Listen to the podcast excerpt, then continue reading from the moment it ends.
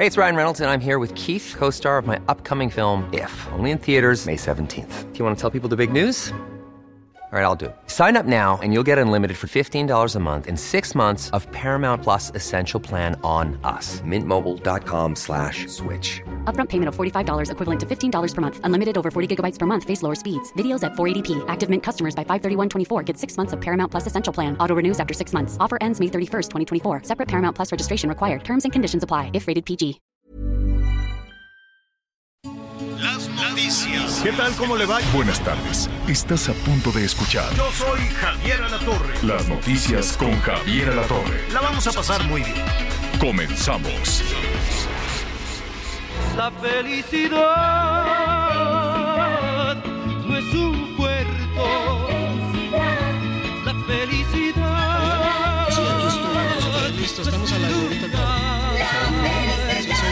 Sanita y aquí. Felicidad es una forma de navegar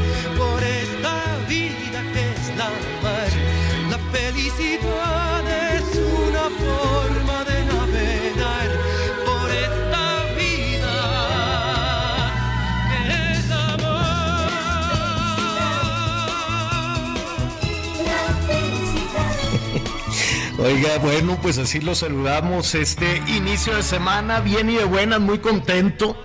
¿No? Lo bueno de no ir a las marchas es que uno se pone muy. Digo, sí hay que ir a las marchas siempre, a la que, en, la, que usted se acomode, pero no en esa donde lo hagan enojar y, y puros pleitos y cosas por el estilo. ¿Se acuerdan de Gualberto Castro con La Felicidad?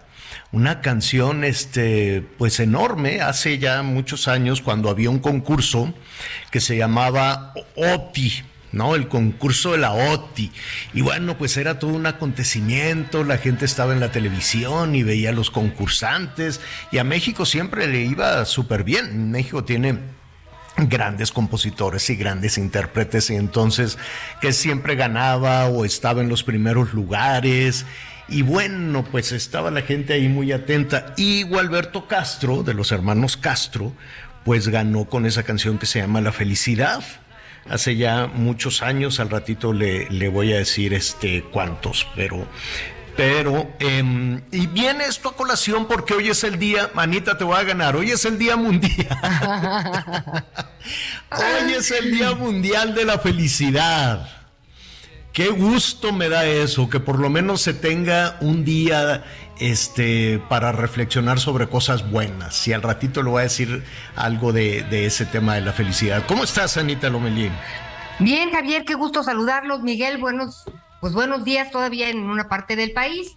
Este, sabes que, pues esto de la felicidad es todo un, un tema, ¿no? Si son un- solo pequeñas gotas la felicidad.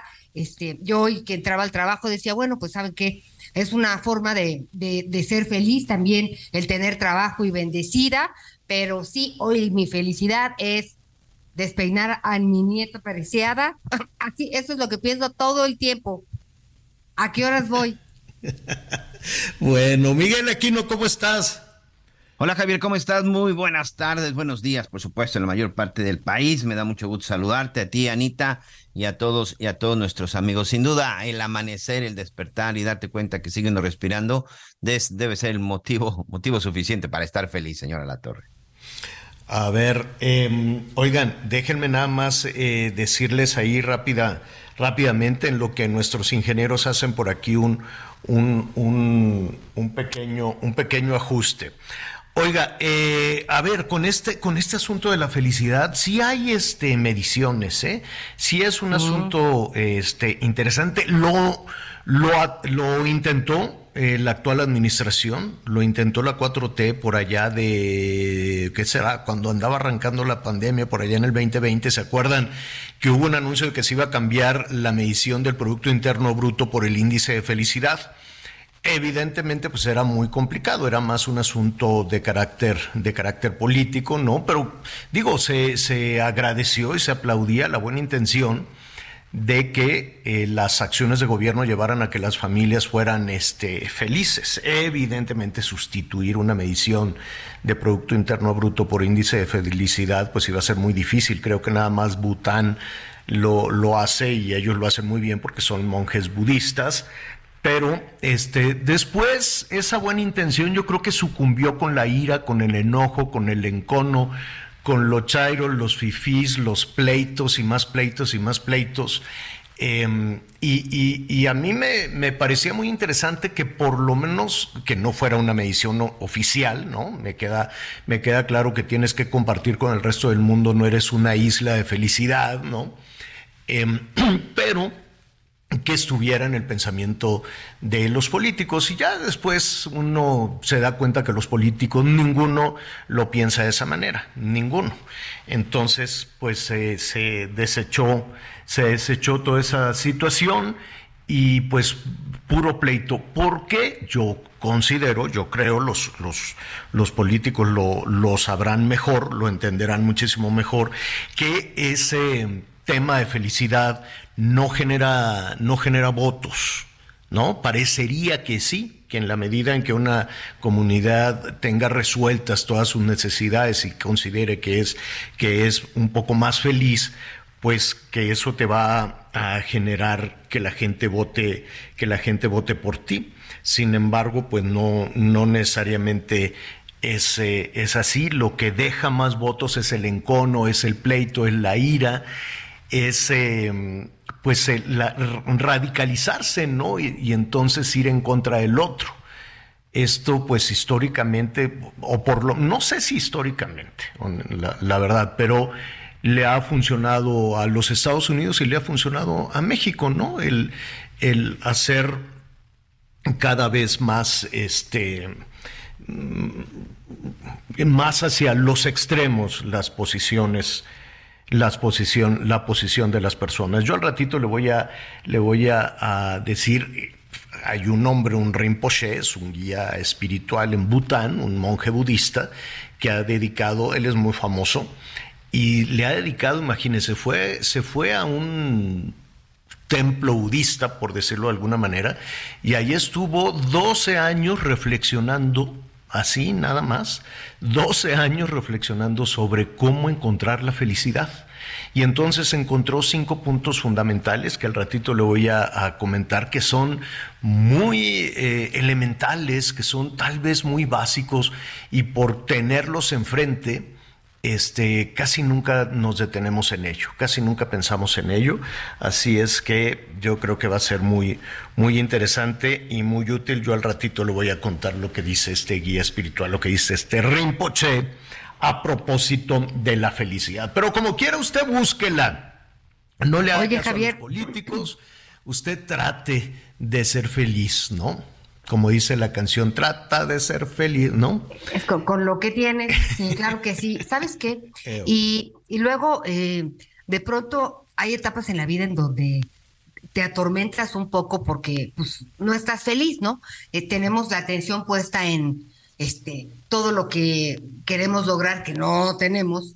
Este, y se nos y perdemos de vista pues incluso a la gente que tenemos alrededor que nos quiere o sea la, pandemia vino, nos dio un sacudidón, pero le entendimos tres meses, ¿no? Ya luego la salud otra vez ya se nos olvidó. Este, pero sí hay cosas muy elementales que forman parte de nuestro día a día, eh, que, que son para, pues, pues para, para celebrar. Pero sí somos misteriosamente eh, nuestra mente, ¿no? Este, y también el tema de la felicidad a veces se recarga en otros, que es importante, ¿no? no somos islas, pero pues sí, sí, es, importante, hacer una reflexión en cuanto a uno mismo, porque, pues digo, si tú no te amas o no estás contento, pues no esperes que a donde tú vayas, pues, este, brinquen de felicidad, ¿no? Claro, aunque eh, yo me imagino que en ocasiones las jefas, los padres de familia están este, cifrando su, su tema de felicidad en en que los demás estén bien y te olvidas un poquito, un poquito de ti. Miguel Aquino, no te hemos saludado, ¿cómo estás? Sí, señor, aquí estamos ya presentes, te mm. decía, te decía de esta parte, de esta parte de la vida y aquí muy pendiente de lo que ustedes están, están comentando. Pero también fíjate que otra parte de la felicidad, Javier, y sobre todo esto para los jóvenes, es hacer lo que a uno le gusta. La verdad es que si hay una cosa que a mí me ha hecho muy feliz, es hacer lo que me gusta, hablando, por ejemplo, en la cuestión del trabajo, hacer lo que me gusta en relación a mi tiempo, a mi tiempo personal, a mi tiempo con la familia. creo que eso es también otra de las partes muy importantes que te puede llevar a la felicidad. Cuando uno está en un trabajo que no le gusta, créanmelo, se van a volver infelices. Sí, sí, sí, sí. Tienes, tienes toda la razón y, y, efectivamente, como ustedes dos lo señalan, tiene uno que partir de, de, de sí mismo. Hay, nada más les adelanto tantito para no quedarnos mucho, mucho en esto. Hay un tema que tiene que ver con el desapego. Y cuando nos dicen la palabra desapego en esta parte del mundo, lo, lo, pensamos inmediatamente como las cuestiones económicas, ¿no? Así como, como San Francisco de Asís, de, que, de, que, que, dejes todo, todos tus, eh, todas tus cuestiones patrimoniales y que no. Y la verdad es que el desapego, tal como lo presenta este Rinpoche, este, este eh, guía espiritual, es que no te quedes con aquello que te hace sentir mal. Hoy, por ejemplo, si tienes una buena experiencia o, en, lo que va del día tuviste una, una mala experiencia o algo en ti hizo enojar o no salió bien lo que tú querías, pues déjalo, no te enganches, no te enganches con ese asunto. Y la verdad es algo muy difícil porque nos la pasamos, este, eh, cargando por años y años y años alguna mala experiencia, lo que tú quieras. Una mala experiencia laboral, una mala experiencia familiar, una mala experiencia en la calle, una pérdida, ¿no? De, estas, de estas cosas eh, dolorosísimas, o resulta que alguien te traicionó, que tuviste un mal negocio, o que te, eh, o te equivocaste al votar, ¿no? Y decías, no, pues yo pensé que esto, pero pues resulta que siempre no y uno se queda con ese veneno en el alma tanto tiempo. Entonces, el desapego entendido de esa manera es fundamental. Ya hay que soltar aquello que nos hizo enojar, ni modo que vengas cargue y cargue y cargue con aquello o que te provocó frustración o que te provocó enojo, porque si no se llena el vaso de odio como a los políticos. Ah, pues mira, ¿no? Curiosamente, tenemos un gobierno que sigue enganchado en el 2000, en el 2006, todos los días, todo, y hacen unos entripados porque ya te odio, ¿no? Ya suéltalo, ya estás haciendo otra cosa. Ya estás haciendo otra cosa, pero no lo sueltas, no lo. Bueno, así nos pasa también a las personas. Nos sucedió algo en algún momento y ahí lo venimos cargando, cargando, cargando. Suelta eso. Eso para el Rinpoche es el desapego. Y hay otra cosa también. Lo bonito, disfrútalo nada más un día y suéltalo también, ¿no? Hay que aceptar que las cosas no duran, dice el Rinpoche, incluyendo el éxito o incluyendo aquello que te hace sentir muy bien. ¿Cuánta gente dice, no, es que yo un día hice, grabé un disco y ahí no. se la pasan hablando de su éxito por años y años y años y eso no te permite hacer algo nuevo? hacer algo diferente, ¿no? Entonces, o lo empiezas a comparar, es que yo cuando era chiquito me, ¿no? Y, y, y, y te sigues comparando con un momento de felicidad y eso ya no te deja buscar o ver lo demás. Simplemente estar viviendo en el pasado con cosas buenas o con cosas malas. Adiós, que te vaya bien. Usted déjele eso, eso a los, a los políticos y siga para adelante. La verdad es que sí es muy, muy interesante lo que dice este monje budista. Al ratito pues vamos a tener más Oye, de para eso. cerrar eso, tenemos mucho eso que negocio. tú vas a ¿Qué pasó, comentar más Anita? adelante, fíjate que los libros más vendidos en el mundo mundial son los libros de autoayuda, que es cómo ser feliz, cómo ser Claro. eh, amado, cómo tener éxito, todas esas cosas, este, pues que tienen que ver directamente, pues con, con esa felicidad que cada quien busca. Ya nos dirás tú esos de- tips que me de hecho, parecerá la que son literatura, pues, la literatura importantes. universal va en función casi de lo que más ha escrito es precisamente ese misterio que es el ser humano.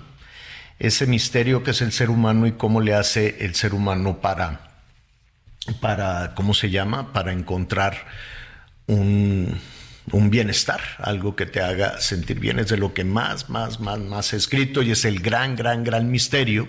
Y resulta que la solución la podemos tener prácticamente enfrente y no nos damos cuenta de todo eso. ¿no? Este, y mire cómo se destacaron, eh, por ejemplo, en, en la cosa esta de, de, la marcha de apoyo al presidente del sábado, lo que más se ha destacado es el odio, lo que más se ha destacado es precisamente la quema de la imagen de, de la ministra Norma Piña, algo reprobable desde luego, algo que condenó incluso el presidente López Obrador. Me llamó la atención que, que, dijera que también a él le, le, quemaron una figura. Yo no me acuerdo, ¿ustedes se acuerdan? Y que nunca le han, y que nadie lo defendió. Ese, oye, después de 18 años en campaña y con tantas marchas, seguramente ha de haber tenido su piñata no, quemada. No, no, en la, o sea, en, la campa, en la marcha rosa del hace dos semanas. Ah, ah no, no, no, no, no. Yo, él dijo, no, ahí me quemaron mi, mi... No hubo no hubo ni pintas, ni, ni vidrios rotos, en, en la, marcha, marcha rosa de, o en la marcha INE no se feminista. toca nada, este de, no, no hubo nada de agresividad en ningún sentido. Bueno, pero entonces, pues fíjate que, que, que este tema, eh, pues que se organizó como un asunto de apoyo, pues acabó la, la referencia que se tiene, pues es la del odio, las patadas y de y de todo esto contra la ministra Norma Piña, que si somos honestos, que eso fuera un asunto espontáneo, me queda claro que no. Nadie de los que hicieron eso, ni de los que llevaban la mojiganga y este tipo de cosas con una impresión, eso no es barato hacerlo. O sea, hacer una, una, un, un puppet, pues un, un muñeco, mojiganga le decimos en México, con la mandar imprimir la, la, cara de la ministra Norma Piña, pues no es un asunto sencillo, no es un asunto fácil, no es un asunto que se pueda hacer en cualquier lado, ¿no? Entonces me queda claro que eso no fue de generación espontánea de sí.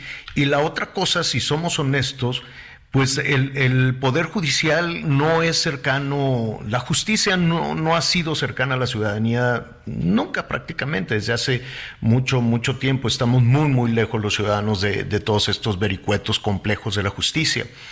Y eh, no era, si tú haces una encuesta, dígame usted quién es Norma Piña, pues seguramente la, la, gente no va a saber, ¿no? El conocimiento de la ministra pues ha de ser era mínimo hasta que se empezó a destacar en Palacio Nacional. Entonces, la señal de odio salió de Palacio Nacional hacia el edificio de al lado. Es así como se conoció a, la ministra Norma Piña y pues bueno, lo que queda, fíjese ahora que estamos hablando de, de, de iras, de enojos, pues vemos que eso es redituable la felicidad y la bondad y la compasión no son redituables para ningún partido político, tal vez en el mundo. Yo no, no, no he visto una campaña política que no sea de odio en, pues no sé, por lo menos en América, ¿no? Por lo menos en Estados Unidos, en México, no sé en Canadá, honestamente, pero una, una de, de, de las... Eh, de, de, las formas de hacerse de votos es enemistando, enemistando a la población. Bueno, pues ya, ya lo estaremos ahí este, retomando. Vamos a hablar de muchísimos eh, temas. Eh, la contaminación allá en Monterrey, qué susto se llevaron nuestros amigos que nos escuchan allá en Monterrey, Nuevo León, por la humareda de la refinería, un, un humo horroroso, un humo amarillo, luego salió Pemex a decir, no hombre, es vapor de agua, ¿qué vapor de agua?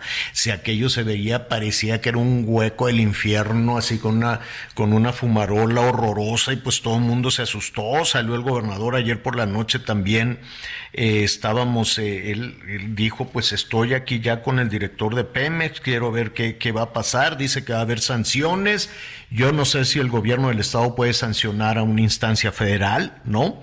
Y qué y qué puede significar pues no una sanción contra hacerlo, una refinería, contra una refinería de Pemex. No sé si esa es competencia del Estado, si puede hacer algo el gobernador para contener toda la contaminación de la refinería de Pemex. Ya ve también la Ciudad de México batalla mucho de la contaminación, mucho de la nata.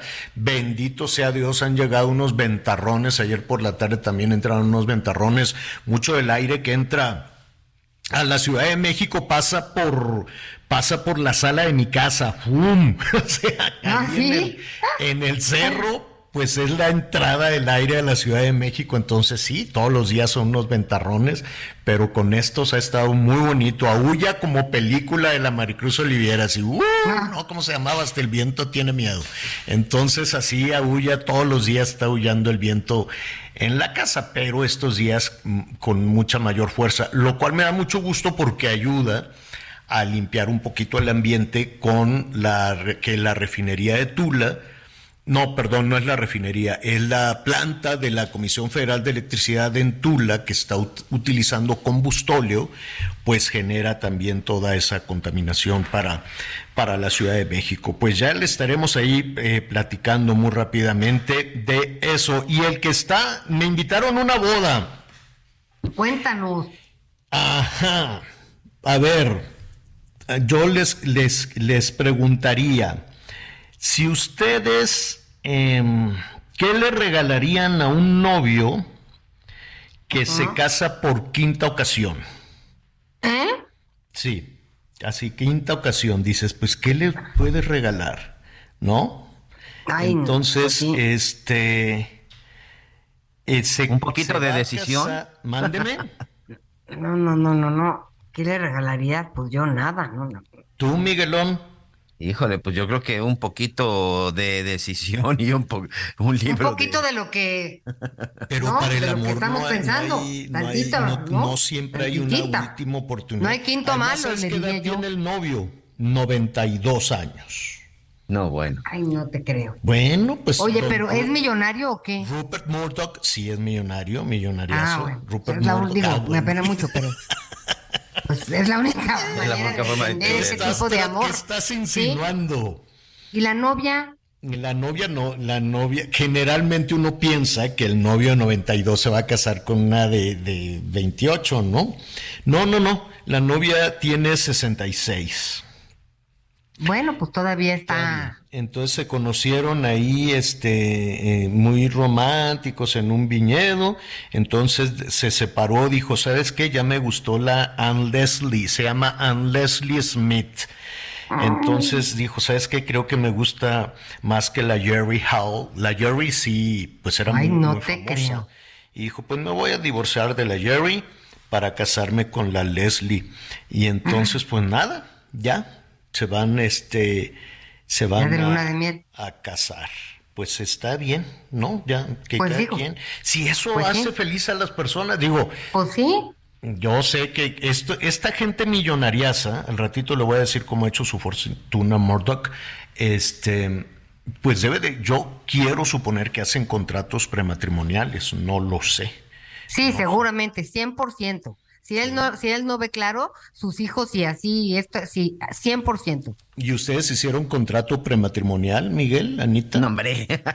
No. en, en aquel entonces creo que nada más tenía un bochito y lo que llevaba puesto encima cuando me casé, señor. No, hombre, ningún contrato. Pues digo, yo tampoco tenía realmente este, un, una dote que dijeras tú, hay que organizar la dote de la niña.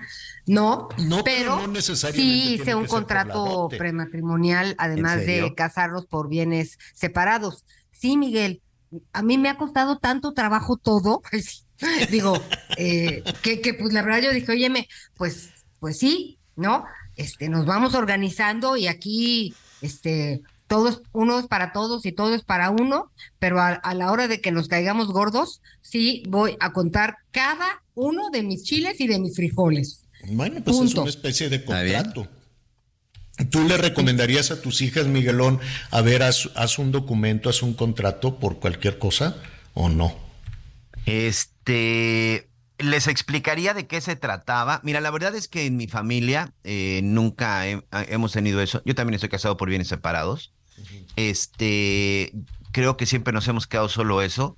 Como nunca ha sido de opulencia, la verdad es que nunca ha sido, nunca ha sido tema. No, pero, creo que no. Eh, pero fíjate que es más allá de un tema de opulencia, ¿eh?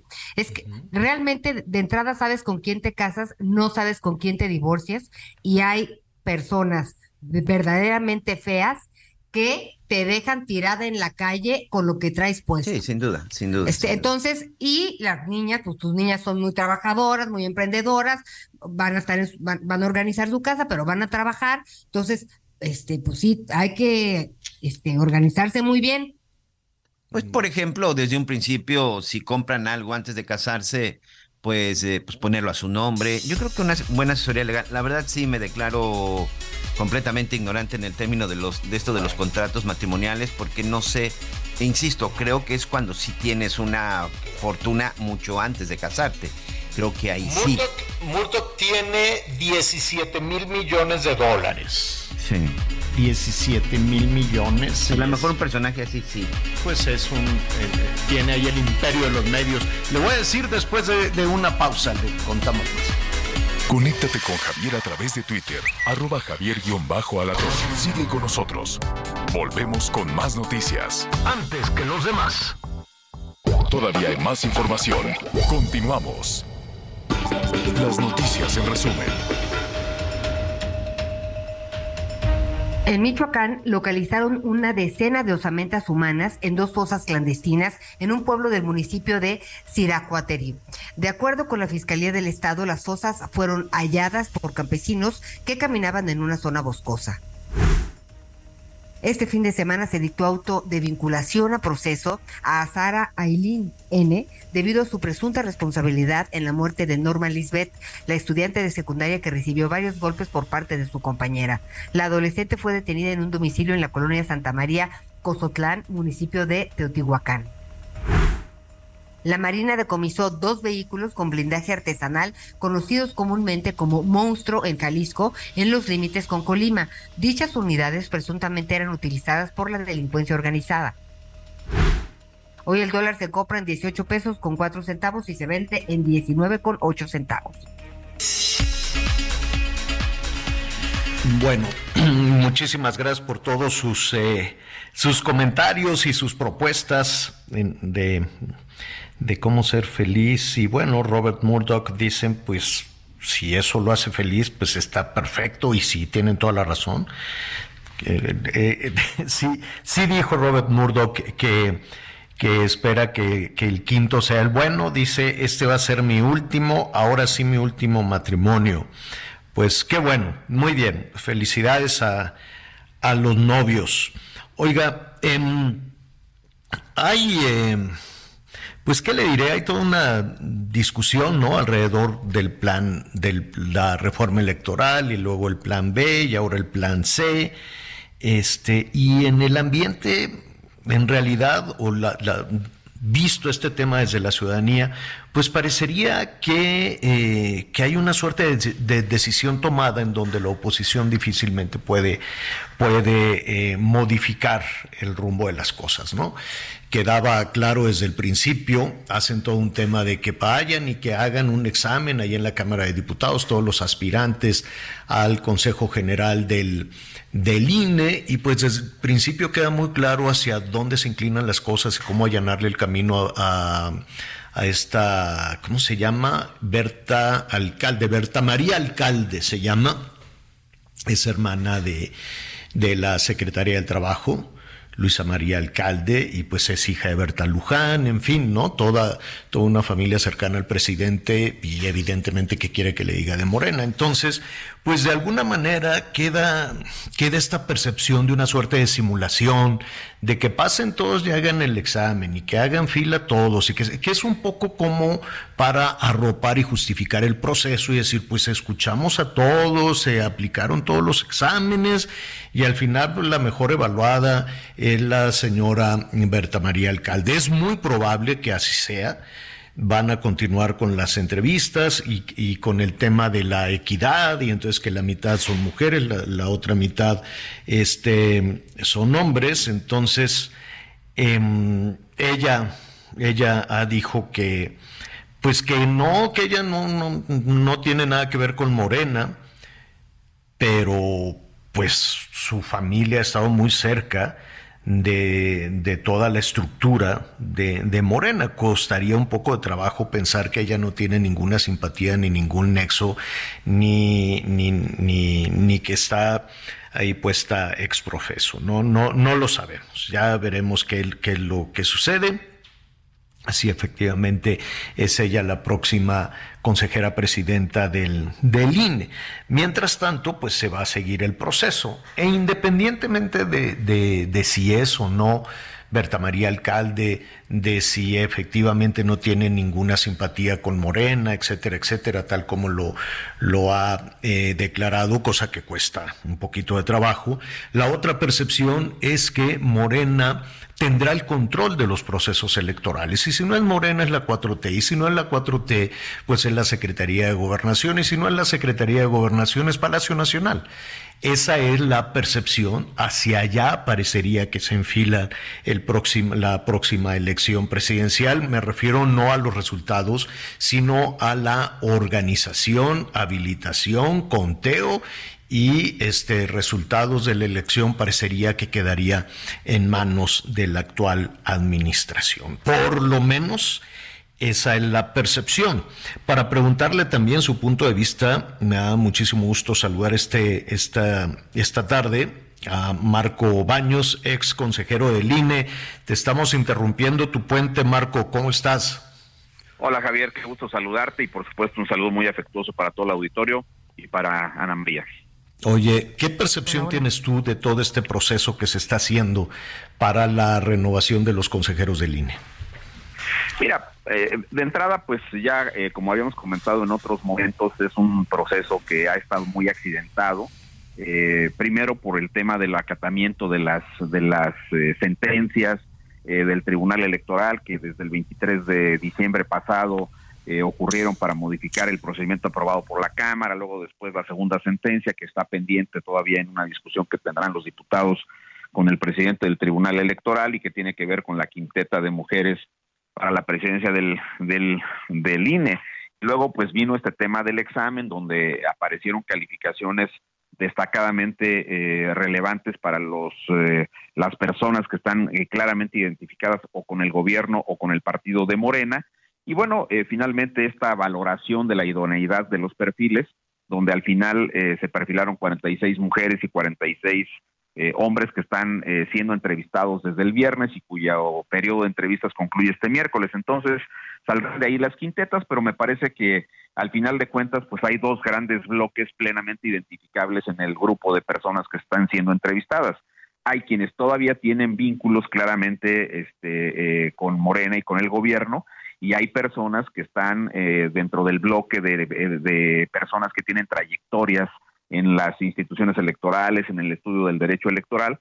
Y bueno, pues eh, vamos a ver, un, signo me parece positivo que sí destacaría, pues fue el hecho de que varios de los perfiles de, de Morena quedaron fuera, sobre todo el tema este del señor Castañeda, que ha sido un asesor permanente de, del PRD primero y luego de Morena en el, en el Consejo General del INE y ha sido incluso representante de, ese partido ante el Pleno del, del, Instituto Nacional Electoral y también fue funcionario en la Secretaría de la Función Pública este, en la etapa de Irma Erendira Sandoval. Entonces, sí era una persona que claramente generaba una tremenda distorsión. Al final, pues no lo consideraron idóneo por esa cercanía con Morena, pues eso eh, permitió que algunos de ellos quedaran fuera. Pero sí me parece en lo, en lo particular, Javier, que también eh, faltan muchos detalles de aclarar con suficiencia por parte del Comité Técnico eh, Evaluador. No queda claro quiénes fueron los especialistas que dicen ellos que participaron en la elaboración del examen, que elaboraron algunos reactivos. Tampoco queda claro quiénes son los dos integrantes del comité que tuvieron la versión final de, del examen, ni tampoco cómo se resguardó ese, ese documento. En una cosa sí tendrían razón, que pues había muy poco tiempo para que alguna institución académica o el propio Ceneval pudieran formular el examen, pero de cualquier manera, pues los mecanismos de integración y de custodia del examen, pues no han sido suficientemente este, eh, transparentados. Y tampoco se transparentaron los criterios de, de calificación cuando evaluaron este tema del perfil de la idoneidad de cada persona. Y bueno, pues en eso es como va. Luego también pues han reservado las entrevistas, Javier, hasta el último momento, hasta que se haga la última entrevista, van a publicar las entrevistas. En el, en el pasado podíamos verlas a tiempo real, ahora no será así. Pero pues, evidentemente lo que urge es que salgan perfiles que no tengan identificación con ninguno de los partidos. Porque ¿Y eso será posible? Y esta pues última parte será posible, Marco, porque queda, corrígeme si me equivoco, queda la percepción de que ya esta, esta referencia de, de una instancia eh, autónoma, el IFE eh, o el INE, como tú le quieras decir, autónomo y ciudadano, pues ya, ya ni siquiera forma parte de, de, de, la discusión, ¿no? Sí, efectivamente, ese, es un tema que, que se ve muy muy complicado de que no salgan algunos de los perfiles este, vinculados al gobierno o a Morena, porque con independencia de que eh, no tienen, este, digamos, ahorita un trabajo partidario, pues o lo han tenido o son eh, familiares muy cercanos con algún funcionario del gobierno, en el caso de, de, la hermana de la secretaria del Trabajo, y en fin, otros, otros que están ahí eh, metidos. Eh, aquí el punto central será ver después cómo quienes resulten elegidos pues se pueden este, meter en una sinergia de trabajo con los siete que ya están. Ahí hay todavía siete consejeras, consejeros. Vamos a ver ya una vez que eh, concluya este procedimiento, pues cómo se van a cómo se van a organizar internamente y si logran construir mayorías para sacar los acuerdos que favorezcan al gobierno. Y la otra cuestión que, que habrá que ver también es, pues, ¿qué queda del, del plan B? La Corte tendrá que pronunciarse, el Tribunal Electoral también, ya hay algunos, eh, digamos, eh, decisiones que se han tomado, que fue la restitución del secretario ejecutivo por parte de un juez, está también eh, ya la concesión hasta el viernes de la, de la semana pasada había tres eh, amparos que habían procedido en favor de personas eh, trabajadoras del Instituto Nacional Electoral que no podrán ser removidos de su de su cargo sino hasta que la Corte decida si es o no este constitucional el plan B. Entonces todavía falta un tramo este importante, pero es de la mayor relevancia para el país que este órgano sea imparcial y que trabaje adecuadamente en las elecciones, Javier. Así es, Anita Lueli, adelante. Gracias, Marco. Pues tratando de entender todo este el ABC de, de estas novedades, finalmente con qué sí nos quedamos, porque pues estamos en plena campaña, eh, por lo pronto de dos estados, campañas electorales, y, y de repente me angustia, es que vamos a estar listos, el INE va a estar, o sea, eh, ¿cuál es el escenario que, que, que tú ves? Eh, esta es una, una gran pregunta, eh, Ana María, porque eh, es un hecho concreto de que primero el plan B no aplicó para Coahuila ni para el Estado de México. Ahí los transitorios de la, de la reforma electoral dejaron fuera de, aplicación estas dos entidades federativas. Así que digamos, esas no tienen problema. Pero la preparación del proceso presidencial y de las elecciones concurrentes en las 32 entidades federativas, que debería de empezar en septiembre si es que el plan B se revoca o en noviembre si es que el plan B se queda este, eh, vigente, pues están afectadas por el tema de la implementación de todos los cambios. Vimos cómo la semana pasada el INE aprobó un programa de trabajo para que el comité que ya habían formado con antelación, pues pueda ir avanzando en los cambios. ¿Cuáles son los cambios? Pues tienen que dictaminar primero eh, cuáles van a ser las, las personas del servicio civil de carrera, el 84 personas, 84% de, de personas del servicio civil de carrera se van a tener que ir. Estamos hablando de aproximadamente unas eh, 1.900 personas del servicio civil de carrera se van a tener que ir de la institución y entonces tienen que evaluar a quienes dejan, a quienes eh, se quedan. Luego, cómo se impacta la, este, compactación de las direcciones ejecutivas, de las unidades técnicas que tiene el INE, dónde se, cómo se van a instalar las oficinas regionales que se tiene y un tema que es muy delicado que ha pasado como de noche.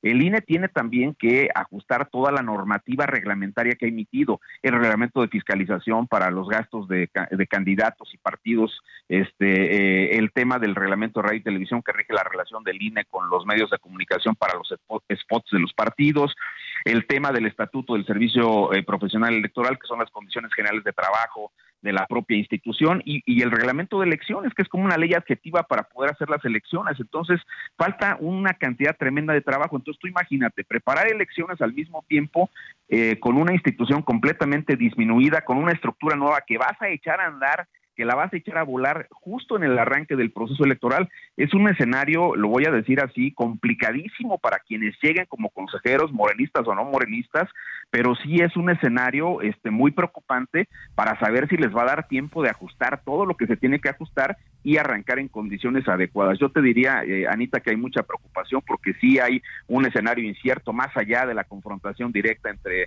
Lorenzo Córdoba, Ciro Murayama, este, el secretario con el presidente y los de Morena, yo creo que más allá hay, de eso hay que tomar en consideración lo que ellos mismos han dicho y que han presentado en un documento muy amplio sobre los impactos de la reforma y los riesgos que ésta tiene. Sí hay un escenario muy incierto y sí corremos riesgos de que muchos de los elementos del proceso electoral que los dábamos como ciertos que estaban ahí, pues vayan a estar a tiempo ahora en el proceso. Pues Marco, eh, hay una, hay un deadline para esto, hay una fecha límite para esto, porque digo, estamos en esta, en esta, en este tema, estamos en esta discusión eh, con una oposición, por cierto, muy, muy, muy desdibujada. Me refiero en las cuestiones, en, en, en las cuestiones de la reforma electoral.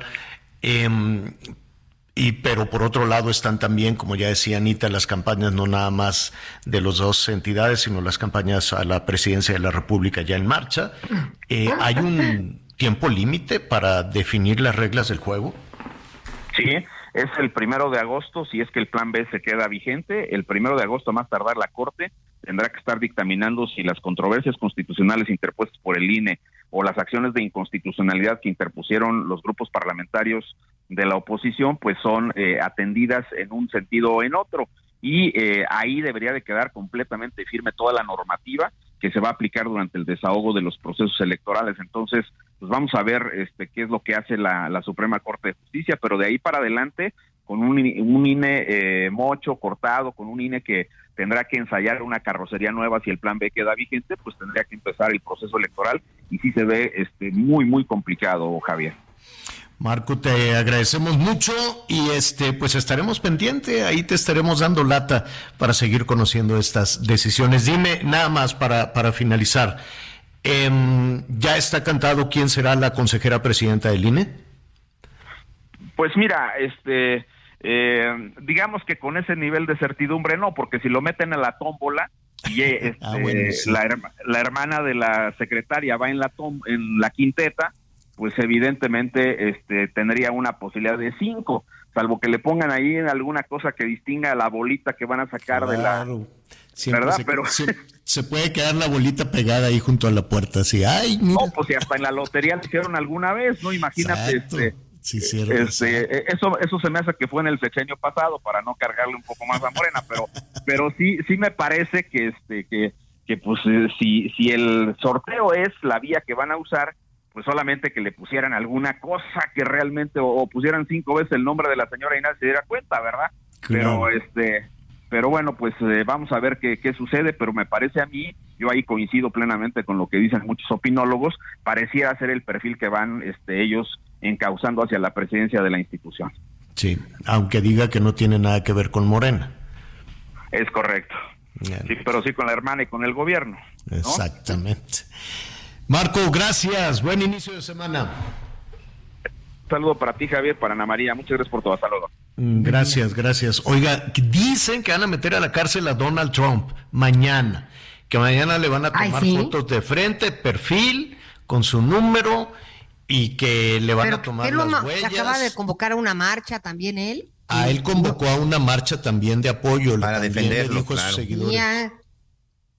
¿Qué Ah, pasó? Caray. No, pues. No, pues es. Mira, a ver, allá en los Estados Unidos, desde.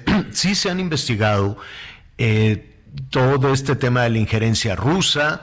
Sí han caído muchísimas personas, sí investigaron todo el mal uso del dinero, sí metieron a gente cercana a Donald Trump a la cárcel y, quedó pendiente, hay varias acusaciones, eh, no nada más lo del dinero que le dio a la Stormy Daniels. ¿Quién es Stormy Daniels? Es una este, señora que hace películas para adultos, así que se quita la ropa y hace estas, estas películas para adultos. Entonces eh, andaba con, con Trump en algún momento.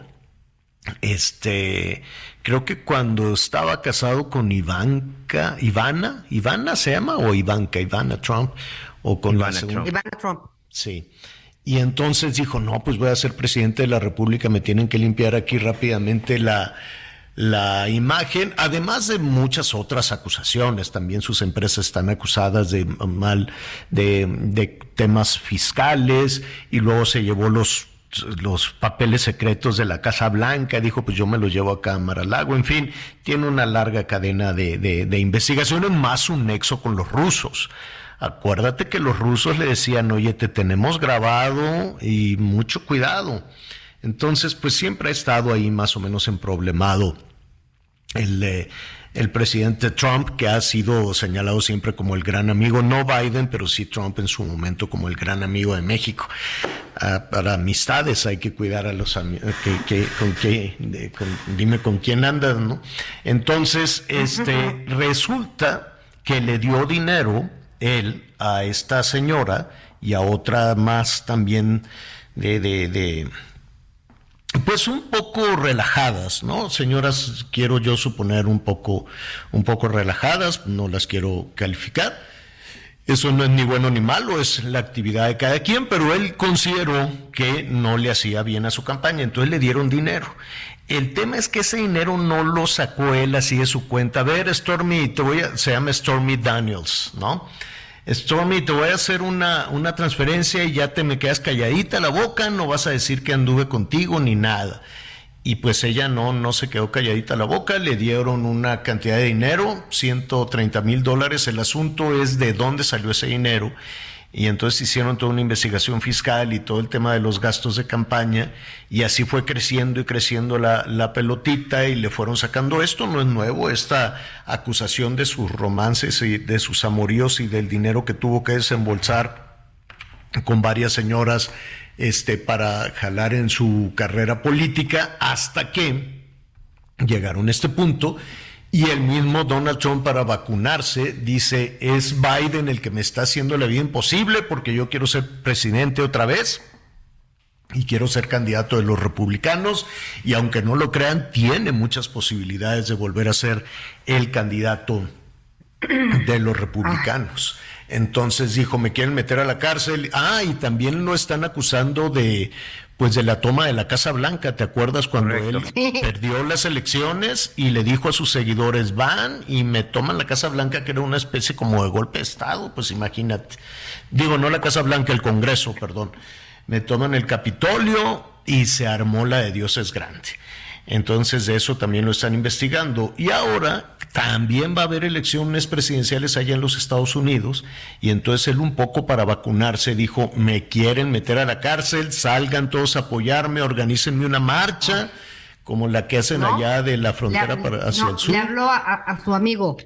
Pues tal vez. yo Andrés, Andrés. ¿No? Tal vez, tal vez no lo sabemos. Pues, pues, pues, miren, entre que sí, que no, aquí estoy precisamente ahorita viendo imágenes de CBS en Nueva York están en este momento ya colocando rejas, Javier.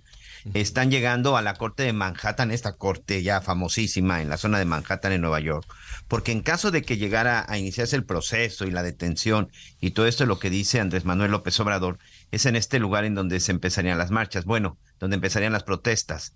Pues desde en la mañana ya están cercando la corte criminal en Manhattan ya hay ahí elementos de la policía de Nueva York, ya llegaron camionetas, ya llegaron unidades antimotines y es y, entre si sí o no, por lo pronto Nueva York está ya en espera de que pudiera haber ahí una una reacción importante. Alrededor de todo lo que se la corte de, de Nueva York se encuentra en una como en una ciudad judicial. Ahí mismo está el penal, el eh, este penal que realmente parece como un edificio de departamentos, que es en donde incluso estuvo el Chapo Guzmán. Por ahí está también las oficinas de la policía, las policías de investigación. Es decir, todo se encuentra en una sola zona. Para ingresar, bueno, pues ahí hay unas medidas de seguridad impresionantes. Pues todas esas zonas, Javier, aquí la imagen que me está, que estoy viendo, están llegando ya la gente de la policía de Nueva York colocando un cerco por si sí o no el día de mañana sucede esto. Entonces, algo saben, ¿eh? Algo saben que puede pasar el día de mañana porque ya están previniendo. Ahora, pues veremos hasta, hasta dónde topa y si es únicamente la investigación por el, el soborno, pues, por haber sobornado a, esta artista. Eh, bueno, hay quienes que no les dicen artistas, pero es todo un género, entonces, pues sí, eh, para ver si si, si de ahí jala Nebra para seguir con todas las investigaciones de las empresas, ¿no? Hay mucha eh, investigación respecto a las empresas de, del señor Trump, más otra serie de acusaciones, son, son, son varias. Ahora, de que esto le puede servir política y electoralmente, pues también le puede servir. Vamos a ver que, cómo reaccionan los seguidores de Donald Trump. Vamos a ver si efectivamente salen. Él los convocó en Washington y ya vieron lo que sucedió. Hace, la, democracia más poderosa del mundo estaba con Esa es realmente la, la, situación de aquí también lo que dicen es que realmente el asunto es el ataque al Capitolio en el 2021. Incluso están presentando un reporte final en donde dice selección del comité de investigación, enero 6, ataque al Capitolio de los Estados Unidos de América, volumen 3. Sí, tiene que ver con eso, señora Isman. Perdón por mi inglés, pero y, yo también quisiera. Tú muy bien, Miguel. Yo, yo diría, a ver, ¿qué nos conviene a México? ¿Que lo metan a la cárcel? O sea, que ya nos olvidemos de esta pesadilla. A mí, a mí Donald Trump no soy su fan. Pero pues si es el gran amigo de... Bueno, vamos a hacer una pausa y volvemos con, con ese tema. Felicidad de sentir amor. Hoy hace cantar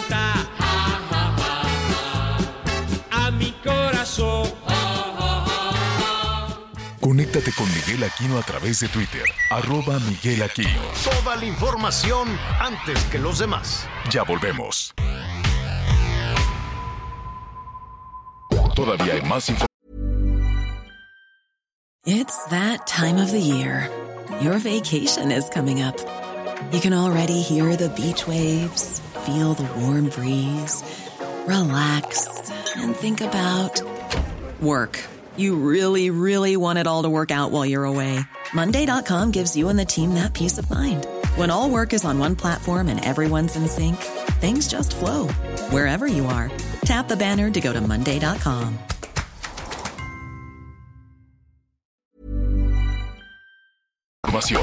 Continuamos. Fíjese que en la Ciudad de México agarraron a unos bandidos, a unos rateros, tienen 20 años, ya sabe, ¿no? En ocasiones tienen 16, 17, 18, 20 años. Y, pues andan eh, asaltando o andan en las motitos o eh, en fin, estos se robaron, fueron y asaltaron una de esta tienda de tecnología, una Mac Store, ¿no? Donde venden, ya saben, los, el iPhone y las tablets y todo este tipo de cosas. Bueno, pues llegaron, asaltaron, pues ahí, pues, no, nadie opuso ninguna resistencia. Ya después los persiguieron y los agarraron, los detuvieron a estos este, delincuentes, jóvenes, pero finalmente delincuentes. Veremos cuánto tiempo se quedan en la cárcel, ¿no? Porque pues eso es algo que a ellos no les preocupa. No les preocupa ni lo que diga la abuela, ni lo que diga la mamá, ni si les dan o no besos y abrazos, o cómo, ¿no? En fin, todo ese tipo de cosas. Traían 185 iPhones, 185 celulares, traían tabletas, traían también de estos relojitos en donde se contestan también ahí el, los mensajes y el teléfono, varios millones, varios millones de, pesos. Ya, ya, ¿a qué voy con esto? Que en pues eh, el gobierno mexicano le hace recomendaciones al gobierno, a los ciudadanos, no, no necesariamente al gobierno de los ciudadanos de los Estados Unidos. Les dijo, oigan, hagan un esfuerzo para que eh, sus hijos no, no, se, no sean independientes, tan jóvenes, cosa que, pues, no sé, ¿no? Hay, hay puntos de vista, hay, opiniones, que se queden ahí, aunque estén ahí nomás viendo la tele, ustedes denle dinerito al muchacho para que se quede ahí por lo menos hasta después de los 21, 22 años. Pues hay, hay opiniones. Yo creo que a partir de los 17, 18 años la gente tiene que, tiene, no necesariamente porque busques un derrotero en la vida, porque quieras ser independiente, y porque empieces precisamente a, a familiarizarte con el mercado laboral, con el mercado, eh, digo, con, con a, relacionarte con los jóvenes eh, intelectualmente, académicamente, en fin, ¿no? Es un, es un momento de despertar a la vida y de la toma de decisiones. Que déjeme decirte, Anita Miguel, que uno va tomando decisiones, yo me imagino, desde los 12, 13, 14 años, 15, a los 16 sabes perfectamente bien las consecuencias de tus actos. Lo sabes perfectamente bien, ya a los 18, ¿qué quieres que te diga? Pero entonces la propuesta es, no, déjenlo, manténgalos en casa, denles ahí un, dinero para que no anden tomando drogas. Y, y entonces le estás desplazando de nueva cuenta a los padres una, una responsabilidad que tiene muchos, tiene muchos otros factores.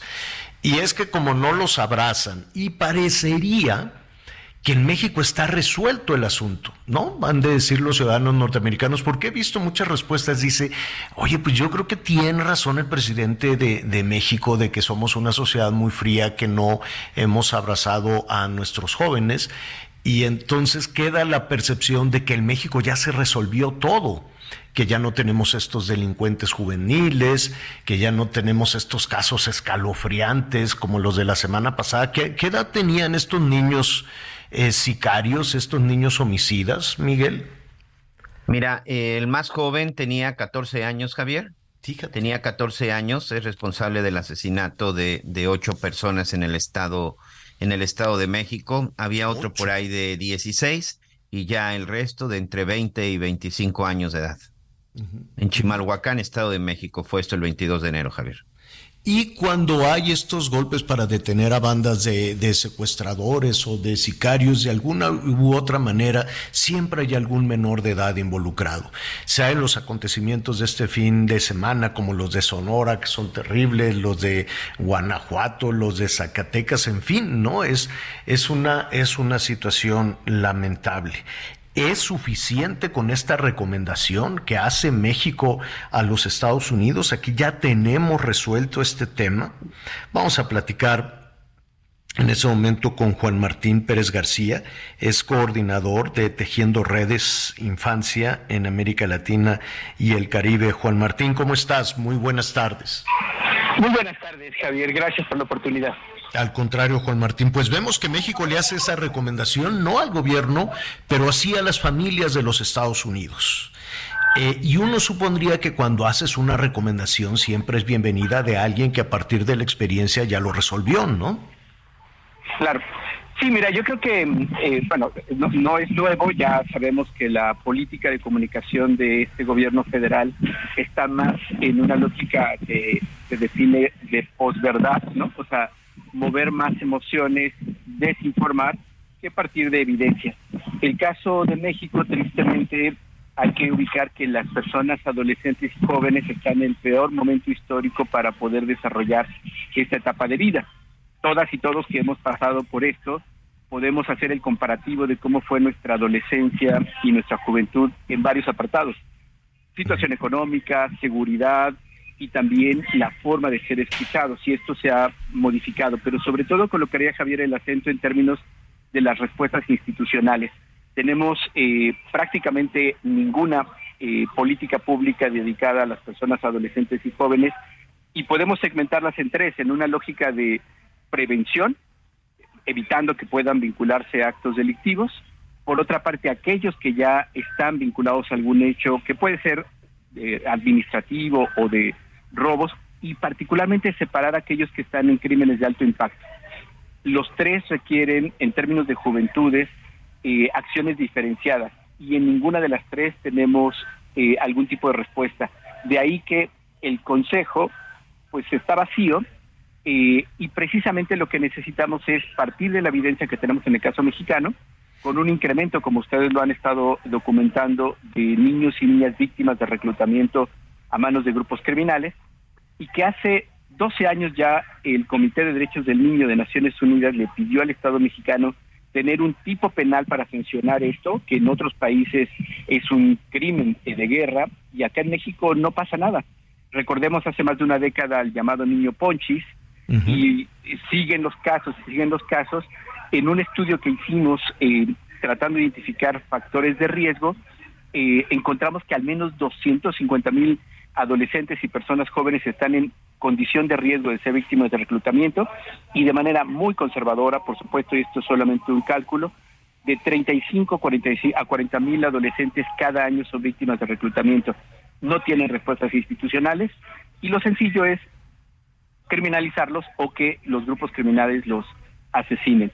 Por ello es tan importante hablar de este tema, ubicar que tienen el doble rostro, tristemente, de victimarios, pero antes fueron víctimas y son víctimas solas, abandonadas, donde tenemos obligaciones legales como país.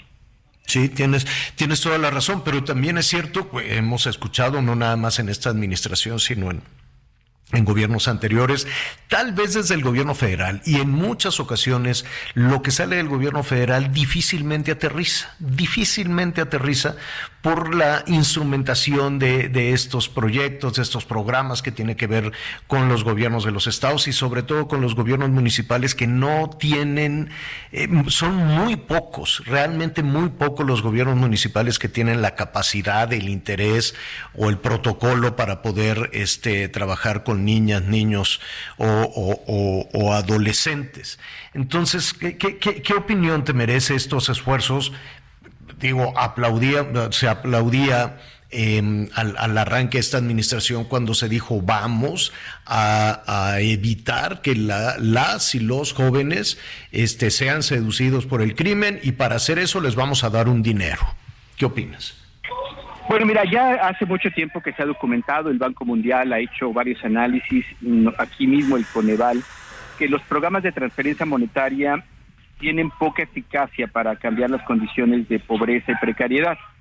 Solo recordemos que esto empezó en el 89, ya hace pues, más de 40 años con Salinas de Gortari, y lamentablemente seguimos teniendo el 42% de la población en pobreza. Es decir, claramente sabemos que eso no funciona. Sí funciona para clientela electoral puede ser que ese haya sido el objetivo y creo que va, si ese fue el objetivo, le va funcionando, pero no para cambiar las condiciones que llevan a que adolescentes y personas jóvenes sean víctimas de reclutamiento o algún otro hecho criminal. Otra de las cosas que también está demostrada es precisamente lo que apuntaba respecto a lo, a lo territorial, donde viven los niños y personas jóvenes, donde se violan sus derechos, donde son reclutados o vinculados a algún hecho criminal, es en el territorio necesitamos priorizar ahí la atención y esto implica una acción articulada de municipios, gobiernos estatales y el gobierno federal, porque efectivamente ninguna política federal cambia la realidad. Y es en el municipio donde están lamentablemente abandonados. Y me gustaría invitar al público y recordar seguramente ese texto que ustedes habrán revisado, eh, de una investigación muy sólida con datos sobre precisamente lo municipal, que se llama eh, Votos, Drogas y Violencia un estudio que muestra esto que definen ellos como zonas grises, que son precisamente los territorios, que por los conflictos electorales, es decir, si el municipio es de un partido político y el gobierno estatal o federal es de otro, no se les da recursos para prevención o para poder atender a las personas eh, jóvenes.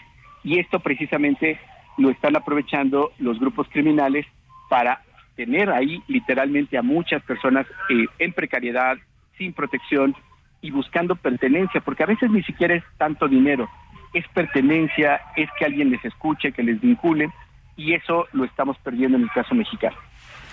Oye, em, yo, yo sé que no, no, sin ánimo, desde luego, de, de, criminalizar a los jóvenes, que efectivamente, no, no es, no, no es una situación tan, tan, tan sencilla de decir, ah, bueno, entonces me voy a sumar a tal, este, a tal grupo criminal, ¿no? Aunque, aunque por ahí los, los, los van buscando. Pero a la hora de tomar esa decisión, eh, ustedes que han, que han estado tan cerca de las y los adolescentes, em, em, ¿qué, qué, pesa más? ¿Qué, qué, qué lleva a, a un muchacho, a un adolescente o casi un niño a sumarse, o niña incluso, a sumarse a un grupo criminal, porque no sé, cada cabeza es un mundo, me queda claro, ¿no? El contexto eh, alrededor de, del lugar en el, en, el que vive, su familia, en fin, todas las cuestiones de violencia, de diferentes formas de violencia que pueden haber.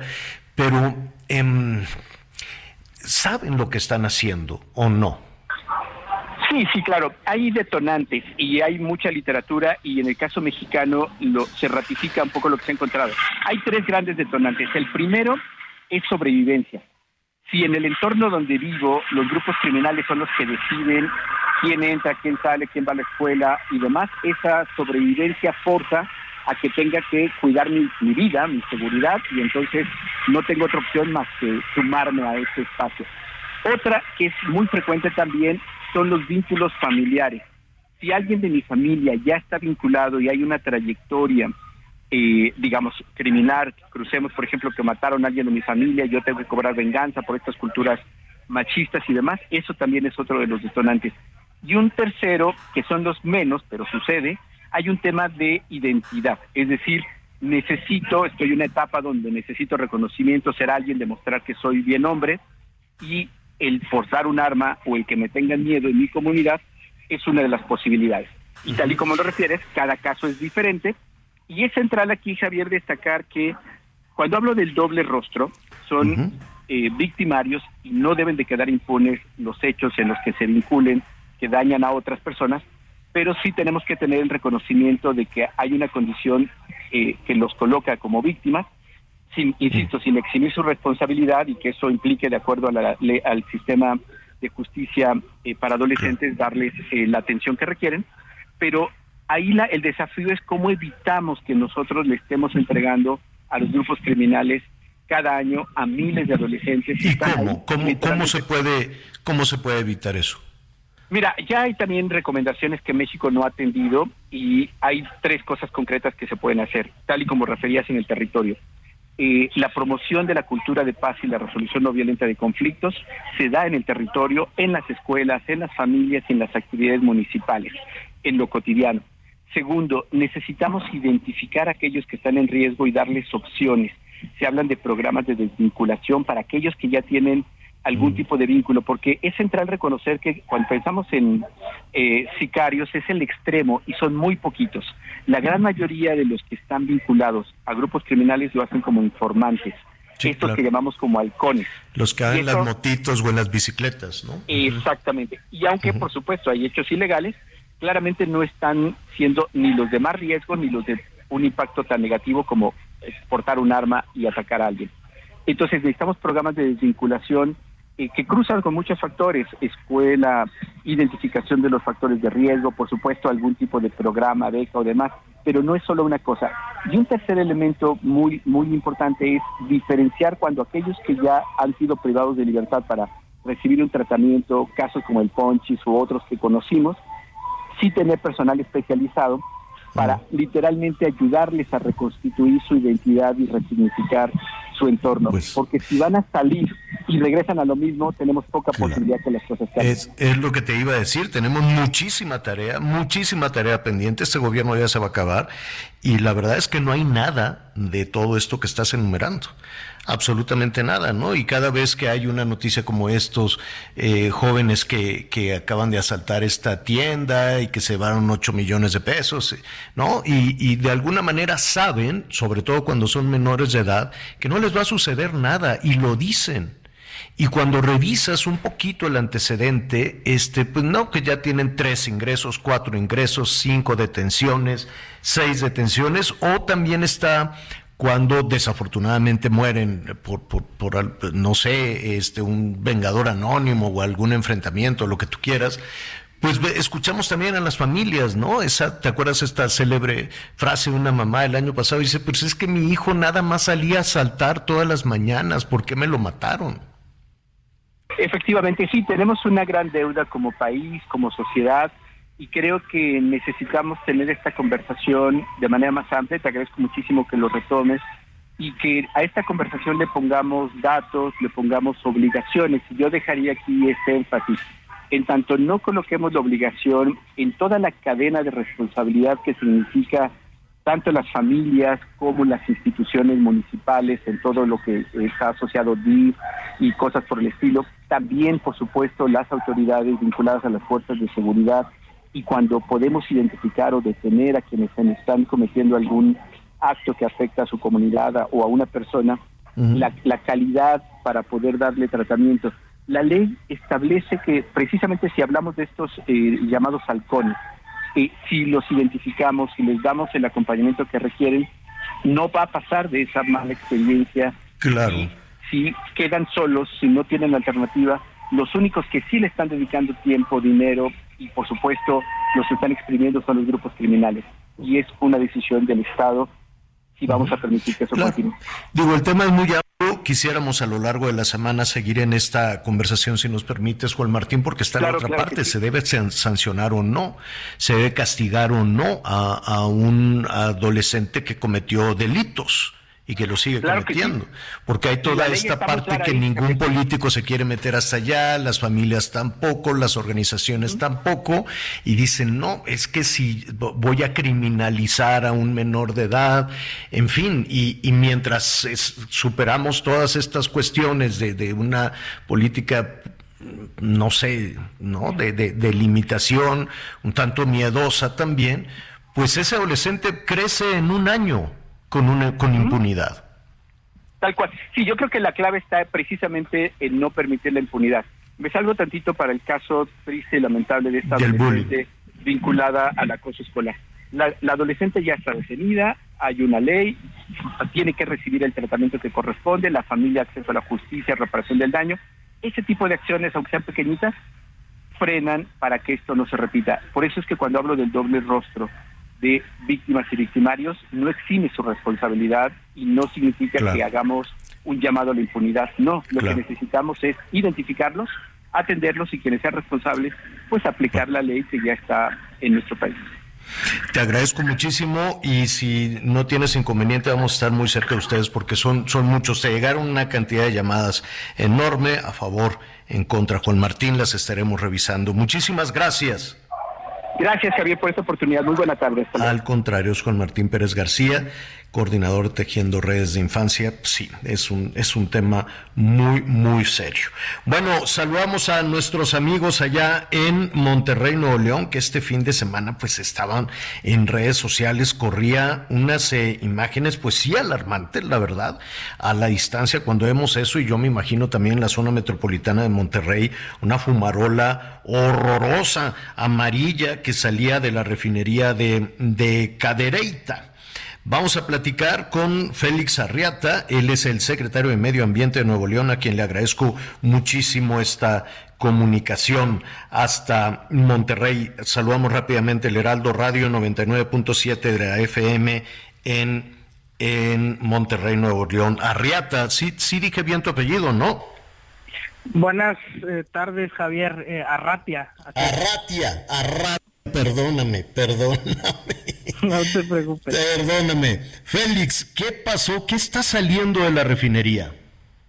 Mira, justo el día de ayer, y este es un tema no aislado, eh, como bien sabrán ustedes, las últimas semanas hemos tenido algunos acontecimientos que nosotros hemos atribuido, atribuido a la refinería, pero el día de ayer específicamente alrededor de la una de la tarde empezamos a recibir denuncias ciudadanas y nuestras, nuestras estaciones de monitoreo del gobierno del estado detectaron una contaminación ostensible en el municipio de Cadereyta y específicamente es el municipio en donde está ubicada la refinería.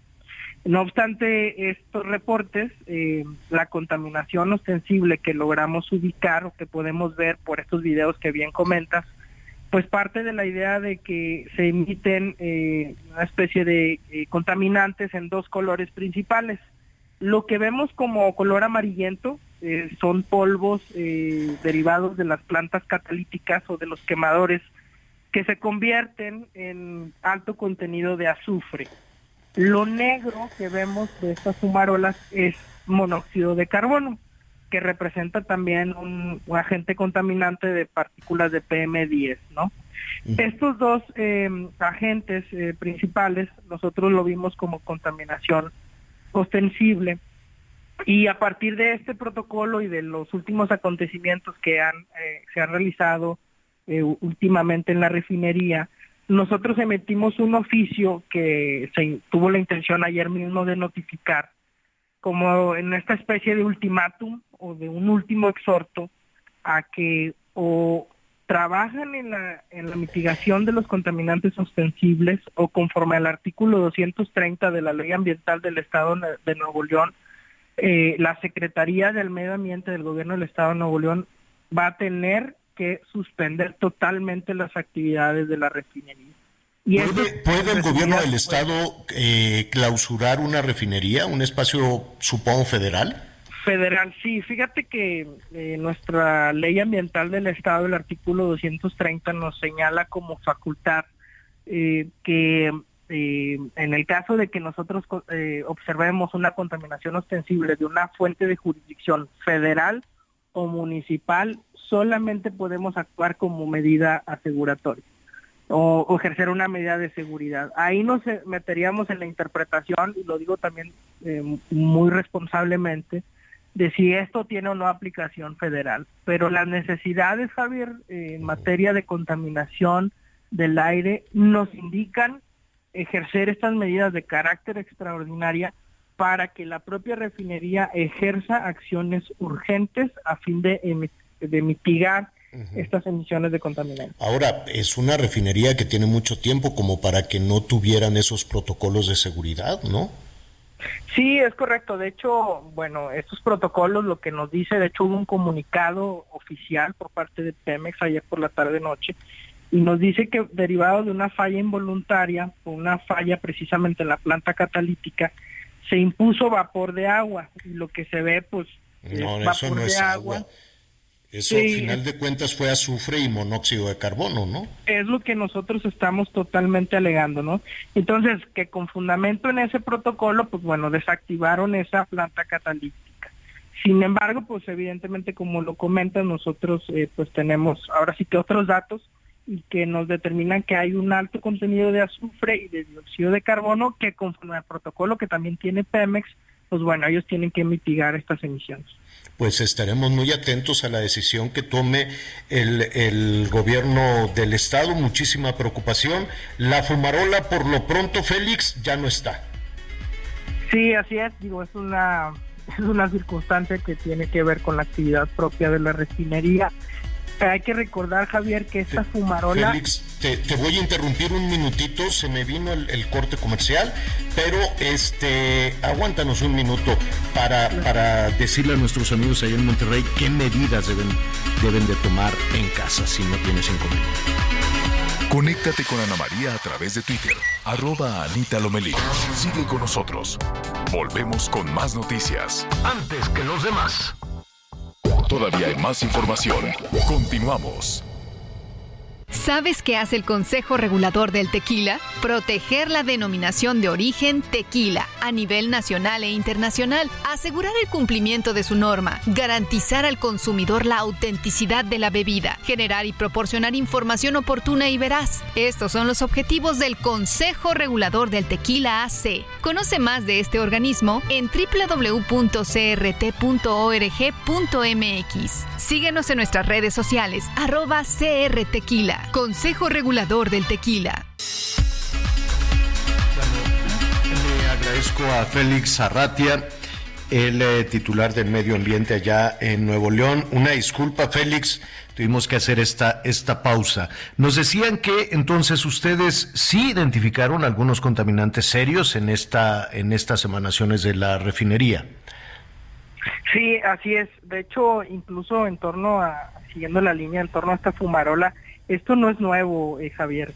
Nosotros hacemos un análisis eh, en retrospectiva, en 2017, 2021, 2022 y 2023, prácticamente sucedió el mismo acontecimiento que el sucedido el día de ayer. Y si nosotros atendemos a las indicaciones y, a las eh, conclusiones que en su momento emitió Pemex, nosotros podemos ver conclusiones diferentes. Entonces, no es poner a tela de duda lo que el reporte que dio Pemex, pero ciertamente de la información que tenemos en la Secretaría de Medio Ambiente y de las propias conclusiones que ellos emiten, pues eh, se vislumbran resultados diferentes. Mm. Ahora, dime algo, hubo pues desde luego eh, ayer por la tarde, por la noche más, pues preocupación de algunas personas, dicen, ¿y ahora qué hacemos? Este, y además, si no me equivoco, tienen una jornada con un poquito de, lluvia en algunas, en algunas zonas del área metropolitana. ¿qué, qué, em, qué, puede hacer la ciudadanía cuando suceden este tipo de cosas? Pues mira, en, dos aspectos diferentes. Uno, la Secretaría de Salud acá del Gobierno del Estado de Nuevo León ha emitido una y Protección Civil ha emitido una serie, serie de lineamientos y aparte porque el protocolo también de respuesta a las contingencias atmosféricas así lo delimitan. Hay algunas recomendaciones en torno a, sobre todo, resguardarnos cuando suceden este tipo de acontecimientos por los altos contenidos de los contaminantes criterios, que esa es como la parte más fundamental. Es necesario comentarte, Javier, que producto pues de esta eh, digamos, presión y preocupación del gobierno del Estado en torno a la operación de la refinería. El día miércoles tenemos una reunión en Ciudad de México en donde pues lo que entiendo y lo que así nos expresaron es que nos van a indicar las medidas urgentes y necesarias que la propia refinería va a tomar para la reducción de estos contaminantes. Entonces, eh, ciertamente vamos a estar a la espera del día miércoles para ver cuáles son las acciones que nos ponen sobre la mesa y en función de eso también nosotros eh, evaluar las facultades que tenemos tomando como eje central el proteger la salud de los habitantes de la zona metropolitana. Claro, claro. Félix, te, agradezco mucho, estaremos ahí atentos si no tienes inconveniente el miércoles, reanudamos esta conversación. Claro que sí, Javier, estoy al pendiente y un saludo a tu auditorio. Mm, gracias, es Félix Arratia, secretario de Medio Ambiente de Nuevo León. Pues claro, estaban muy preocupados con esa fumarola amarilla horrorosa y Pemex lo primero que dijo, ah, es vapor de agua. No, hombre, es una serie de contaminantes. Adelante, Anita. Gracias, Javier. Pues fíjate que eh, en Michoacán detuvieron a tres colaboradores de Federico Sarabia y Luis Miguel Campos como presuntos participantes de un fraude procesal en contra de Cruz Azul. Se trata de Pedro Pablo N., Jorge Enrique N. y Janitzio N., quienes habrían celebrado un laudo arbitral reclamando la propiedad de todos los activos de dicha empresa. Las autoridades explican que durante la celebración de este laudo arbitral, probablemente se configuró el delito de fraude procesal.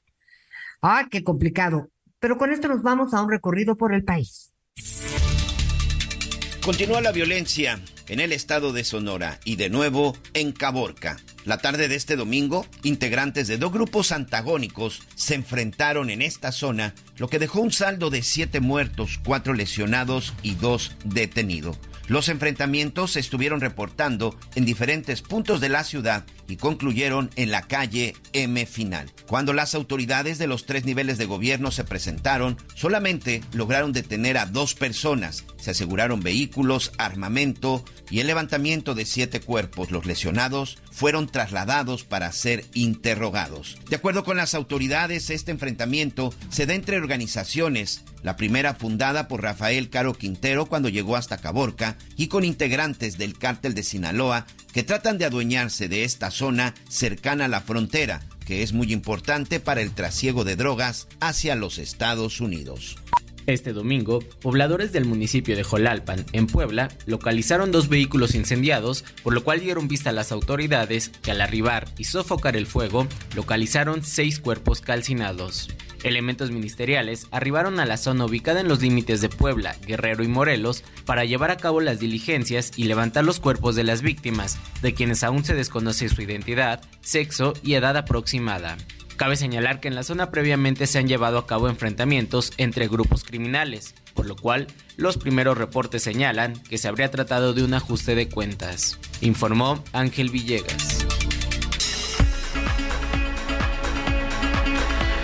Bueno, al ratito vamos a hay muchísimas cuestiones en, desarrollo, pues en el tema en el tema de las corcholatas, pues ya eh, ahí en el ¿cómo se llama? en el no es desfile lo, lo que hubo el sábado en la la marcha para la celebración de la pues tampoco fue marcha, ¿no? Todos se reunieron ahí en el en el Zócalo. Fíjate que el presidente no marchó, pero sí en las calles pues eran ríos de gente. Pero todo rumbo a rumbo al Zócalo, al pues Zócalo, igual que la todos rumbo al Zócalo. Sí, sí, sí, sí, igual que la marcha de los colectivos feministas y la marcha también la Marea Rosa. Este, lo, lo, que sí, los números, cuando es el gobierno el que da los números, cuando son opositores, no, fueron como nueve mil, cuando mucho, ¿no? Y el Zócalo a reventar. Pero cuando son los de los de la 4T, no, medio millón. Ay, Dios, caben los mismos, pues. Había gente que, que hizo 18 horas de camino. Ya lo sé, este, ya lo sé, pero el, pues sí, el traslado, ya ver, yo espero que le paguen a los de los vehículos. Yo, si me contratan para traer a la gente, yo le diría, págame por adelantado, porque luego ahí andan haciéndose, no, pues que, que está en firma y que luego y que el cheque, que lo te habrán pagado en efectivo, o cómo habrán pagado, cómo justifican ¿cómo puedes justificar el, el, eh, el, presidente municipal, el gobernador o cualquier dependencia tomar dinero público para esto? Entonces no sé cómo les habrán pagado a los de los camiones, los del agua, los que trasladaron a, todas las personas. Estaría, pues, estaría interesante ver. Mira, cuando hay tantas voluntades que finalmente eso quieren hacer, pues entonces se facilitan pues todo el tema del transporte y, pues, y, todo eso, yo creo. Pero alguien tiene que pagar la gasolina, el transporte, la comida. Pues alguien tiene que pagar. Ni modo que los diputados dijeron, todo va a salir del dinero de los diputados. Sí, cómo no. A ver, yo quisiera que mostraran la factura a cada diputado. Aquí está la factura que yo pagué de el alquiler de los camiones para traerlos de, de Hermosillo a la Ciudad de México. A ver, ¿no? Es como cuando dijeron, no, pues yo, nosotros, libertad de expresión, queremos poner los anuncios espectaculares y todo esto y nosotros los vamos a pagar. ¿Me puedes enseñar la factura? Y no, pues ya, siempre no, y luego ya los quitaron. En fin, ahí está, pues hay que pagar, todo cuesta, no hay nada gratis, hasta las movilizaciones, todo, todo definitivamente cuesta. La diferencia está en de dónde, de qué cajón vas a agarrar el dinero para pagar si vas a agarrarlo del dinero público o vas a sacarlo de las cuentas de los políticos. Yo no me imagino que ninguna corcholata, tampoco de los del PAN o del PRI o todos ellos, los políticos nunca ponen de su dinero, de ningún partido, PRI, PAN, PRD, Morena, el que, el que sea, siempre van buscando a ver de, de dónde sale el dinero. Oiga, pues estamos aquí muy atentos a ver cuál es el, el comportamiento del del dólar, porque pues esto impacta en todo. ¿eh? Este, cuando el, el dólar está un poquito más barato, Acuérdese que nosotros andamos comprando alimentos en el, en el mundo, ¿no? Muchos de los alimentos que consumimos los mexicanos los pagamos en dólares. Muchas de las eh, maquinarias que se puedan utilizar, desde las más simples, si usted quiere la plancha de un negocio para hacer tortas compuestas, pues a lo mejor tiene algunos elementos que se tienen que comprar fuera. Y entonces, pues también eso, eso aumenta. Eh, las, eh, en la industria es, este, automotriz, bueno, pues también todo eso tiene que impactar. Y, te puedes ir revisando todo, desde una tortillería, alguien que dijo, bueno, pues vamos poniendo el negocio y vamos a poner la tortillería, pero pues necesitamos una máquina celorio, una de estas, y pues ahí estuvimos ahorrando y acabamos de ahorrar y resulta que la vamos a comprar. Si el dólar se mueve, pues la maquinaria también. Por eso todo esto sí, sí o sí, pues nos afecta, nos afecta a todos. Eh, con el dólar barato, al inicio de este mes, a mediados de, este mes, pues estaba, estaba relativamente baja la cotización del dólar. Y este pues sí, algunas personas decían, no, pues es que con las remesas, esas remesas tan extrañas, pero pues bueno, eh, pues sí, tal vez algunas de las familias que reciben estas remesas, al cambiarlas eh, los dólares a pesos, pues estaban recibiendo un poquito menos. Sin embargo, se anunció que esto era un éxito de política pública, que gracias a las buenas acciones del gobierno federal, el dólar estaba más barato. Y ahora que está subiendo, entonces ya no hay un responsable de esto para hablar de cómo nos afecta, de qué tanto puede subir, de cuál sería, ¿no? Eh, aquí no estamos hablando ya de, devaluaciones, son, eh, eh, el término ya no, no aplica por la libre, libre cotización de nuestra, del, del dólar. Pedro Tello, analista y asesor, además empresarial, le agradecemos muchísimo que nos acompañe esta tarde. Pedro, ¿cómo estás? Muy buenas tardes. Javier, buenas tardes. Gracias por la invitación y vaya, es un tema que sin duda alguna a todos interesa, porque de ello depende, como bien lo ha señalado, cuántos pesos desembolsamos para poder traer a México los alimentos que no producimos en cantidades suficientes, ni las materias primas, ni los productos terminados, ni la maquinaria y el equipo, que para que quienes nos escuchan tengan una idea, el año pasado México compró del exterior poco más de 450 mil millones de dólares en productos del extranjero para atender los requerimientos de las empresas y de los hogares mexicanos. Wow, 450 mil, una cantidad enorme, enorme. De ese tamaño es, claro. Cualquier movimiento, cualquier movimiento en la divisa, cualquier movimiento en el dólar, pues impacta de una manera tremenda. Sin duda alguna. Y, a propósito del precio del dólar en México o en el mercado cambiario, vale la pena señalar, como tú bien lo has eh, comentado, Javier, que este 3 de marzo, apenas hace unos cuantos días, el 3 de marzo, el precio del dólar andaba en 17 pesos con 96 centavos. Era el precio más barato para el dólar de Estados Unidos en México en los últimos cinco años. Esos eran los días en los que todo mundo quería colgarse la medallita del eh, abaratamiento en el precio del dólar. Pero resulta que el día de hoy, apenas eh, 17 días después de esa fecha que acabo ahora mismo de comentar, el precio del dólar ya anda en los 19 pesos por unidad y ahora pues evidentemente ya nadie habla del precio del dólar ni de las medallitas que antes querían colgarse y ahora ya no quieren ni siquiera ver, ¿no? Entonces, ¿qué está pasando con el precio del dólar? Yo diría que estamos frente a un, ambiente internacional, Javier Auditorio, en el que el peso pasó de ser la moneda emergente con mejor desempeño a el cierre de la semana pasada la moneda emergente con el peor desempeño en lo que va del presente año.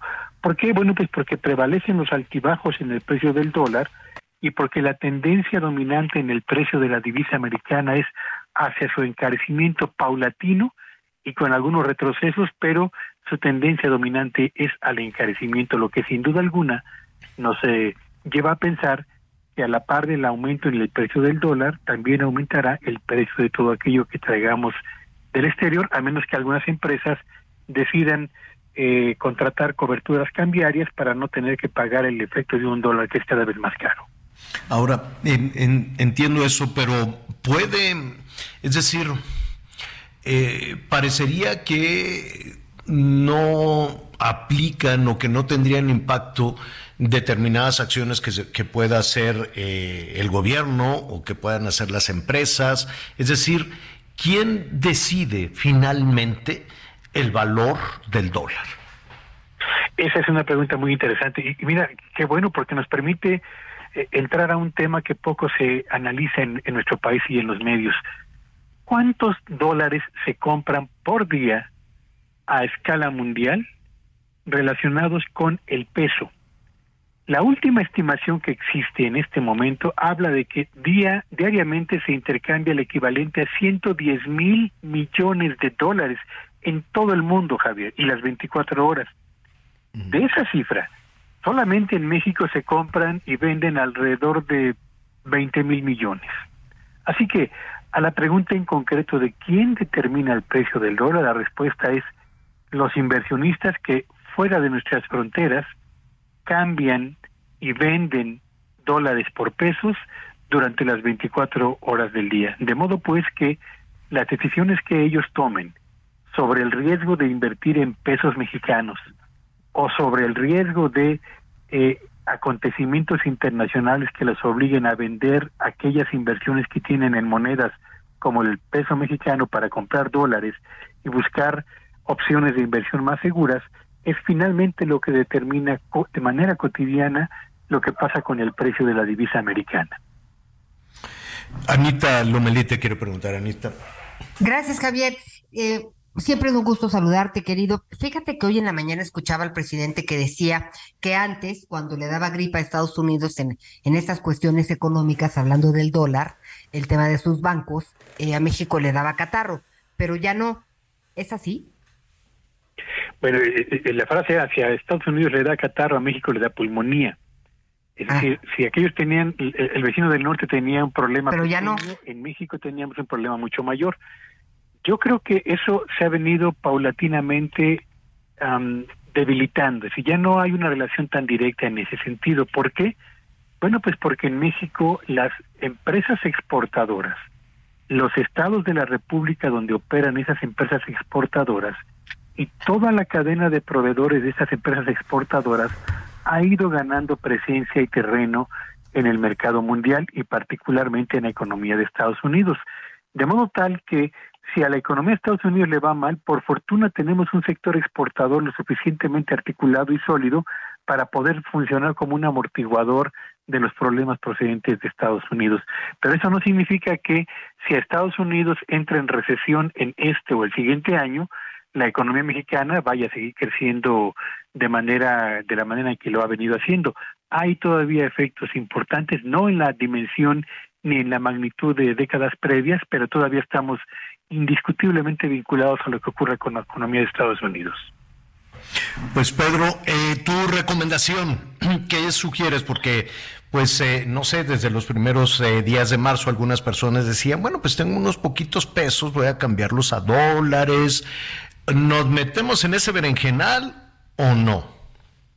Yo diría que en este momento, con un dólar a 19 pesos por unidad en, en el mercado cambiario, no es una buena decisión invertir el patrimonio personal o el patrimonio familiar eh, en la compra de dólares pensando que va a escalar hasta los 20 o los 21 pesos por unidad, porque eso no sabemos, nadie lo puede anticipar en sentido estricto, Javier, y es tomar un riesgo tan grande como innecesario. Yo recomiendo mejor, si quiere usted invertir y mantener el poder adquisitivo de su dinero personal o familiar, invierta en CETES. En este momento el CETE 28 días está pagando una tasa de interés del orden del 11,5%, que es mucho mayor que la inflación hasta este momento acumulado y la que se espera en los meses por venir. Y eso le daría a usted dos cosas. Uno, la tranquilidad de saber cuánto va a recibir de intereses y dos, la certeza de poder mantener el poder adquisitivo del dinero que vaya a invertir el día de ahora. Pedro, te agradecemos muchísimo y nos quedamos con esta última parte para eh, preguntarte en una segunda conversación cómo nos acercamos a los CETES, ¿no? ¿Qué tanta disponibilidad de nuestro dinero podemos tener? Lo tenemos que dejar ahí por mucho tiempo, en fin, pero eso será tema de una segunda conversación si no tienes inconveniente. Con gusto, Javier, gracias y buenas tardes. Gracias. Pedro, tus redes. Ay, por supuesto, síganme en Twitter en arroba Petello Villagrán, donde día a día subo cartones de los monedos y al mismo tiempo signos vitales de la economía mexicana. Gracias, Pedro. Buen inicio de semana. Hasta luego, muy buenos días a todos. Gracias. Oiga, bueno, pues le decía que este Marcelo está presentando así con una foto grandotota, eh, dice El Camino de México, ¿no? Sí. Correcto. el Camino de México rumbo al 2024. Así fue la presentación del libro. Bueno, pues ahí está su, su, su libro. Pues Oye, Y, está Elena Poniatowska, ¿no? Y Leticia Bonifaz, dos mujeres eh, pues muy importantes en cada quien en su ámbito. Y pues me llama la atención, eh, digo, Elena Poniatowska, porque pues las últimas veces que ha opinado en relación a al tema de la cuarta transformación y el presidente Andrés Manuel López Obrador, pues ha sido eh, realmente crítica. Sí, no, y está bien, o sea, no tienes que perder tú por simpatizar con, con Morena y la 4T, no, tienes que perder 100%. No, es salud mental, salud de país, o sea, los pesos y contrapesos, sin duda. Pero sí, eh, pues digo, en una de las corcholatas, pues te imaginas otros panoramas. Definitivamente. Oye, Miguelón, que si quieres ser el director técnico de Pumas, te están preguntando. Pobres Pumas, pobre máxima de casa de estudios, no merecen el equipo que tienen. La verdad es que es una gran, gran afición. Y yo no sé cómo aguantaron tanto tiempo a Rafa Puente. ¿eh? La verdad es que venía una tras otra. Y, y, y, yo, bueno, lo poquito que sé y que me gusta el fútbol, pues yo sinceramente nunca le vi el por qué Rafa Puente tenía que ser el director técnico de Pumas. La verdad es que en su carrera como director técnico, pues no, no recuerdo algo que lo hubiera llevado a uno de los equipos más importantes. Y ahora, bueno, pues vamos, vamos a esperar. ¿Van Hugo Sánchez? Pues mira, yo no sé si Hugo Sánchez este, todavía está interesado en dirigir, dirigir Pumas. Ya lo dirigió y lo hizo bicampeón. Quería Sin duda ha sido una de las etapas más importantes en las últimas décadas por parte del club universitario. Creo que este, él quiere ser director técnico de la selección nacional o del Real Madrid no sé si sea regresar nuevamente a los Pumas. Pero hay muchos otros entrenadores, Javier, y sobre todo gente que salió de, de los Pumas, gente que sabe lo que es jugar en los Pumas, pero la gente que sabe lo que significa la máxima casa de estudios y la afición de los Pumas. Yo creo que no le haría mal uno de la cantera, alguien que haya jugado en Pumas y esos grandes jugadores como Claudio Campos, en su momento Miguel España, Manuel Negrete, bueno, esa andaba metida en la política. tal si, ya lo si- supo el diablo. Si ponemos el tema mañana, ¿no? Sí, Y señor, hablamos ahí con algunos especialistas, hasta con el Hugo, Hugo Sánchez. Yo nada más les digo, Anita, Miguel, quedan. ¿Qué horas son? Ya, ya es la una tiempo del centro. En dos horas y media, adiós que te haya bien el invierno. Dos horas y media, entonces aprovechen, abríguense o hagan, porque a las tres ¿Nos y subimos media- a la azotea para cargarnos de energía o qué? a las tres y media ya, adiós, que te haya bien, bienvenida a la primavera. A ver, Bienvenida a la primavera.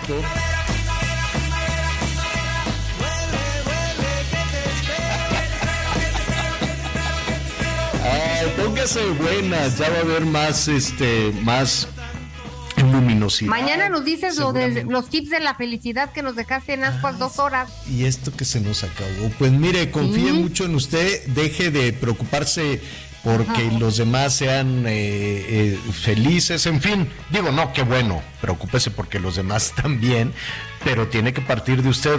Mañana, mañana lo vamos a retomar y vamos a hablar también con algunos especialistas. Disfrute mucho el inicio de la primavera. ¿Qué podemos comer para el arranque de la primavera, Anita? ¿Qué será? ¿Qué será? Que hay un cóctel, un ceviche. Un cevichito. ¿Tú, Miguelón? Fíjate que acá está haciendo, no me lo van a creer, está haciendo fresco. Estamos Ay, a 24 grados. Yo creo que hoy me voy a comer una sopita. Perfecto. Pues ahí está, disfruten mucho el arranque de la primavera. Gracias Anita, gracias Miguel. Yo lo espero a las diez y media en Hechos Azteca 1. Siga con nosotros en el Heraldo Radio. Gracias por acompañarnos en Las Noticias con Javier Alatorre. Ahora sí ya estás muy bien informado.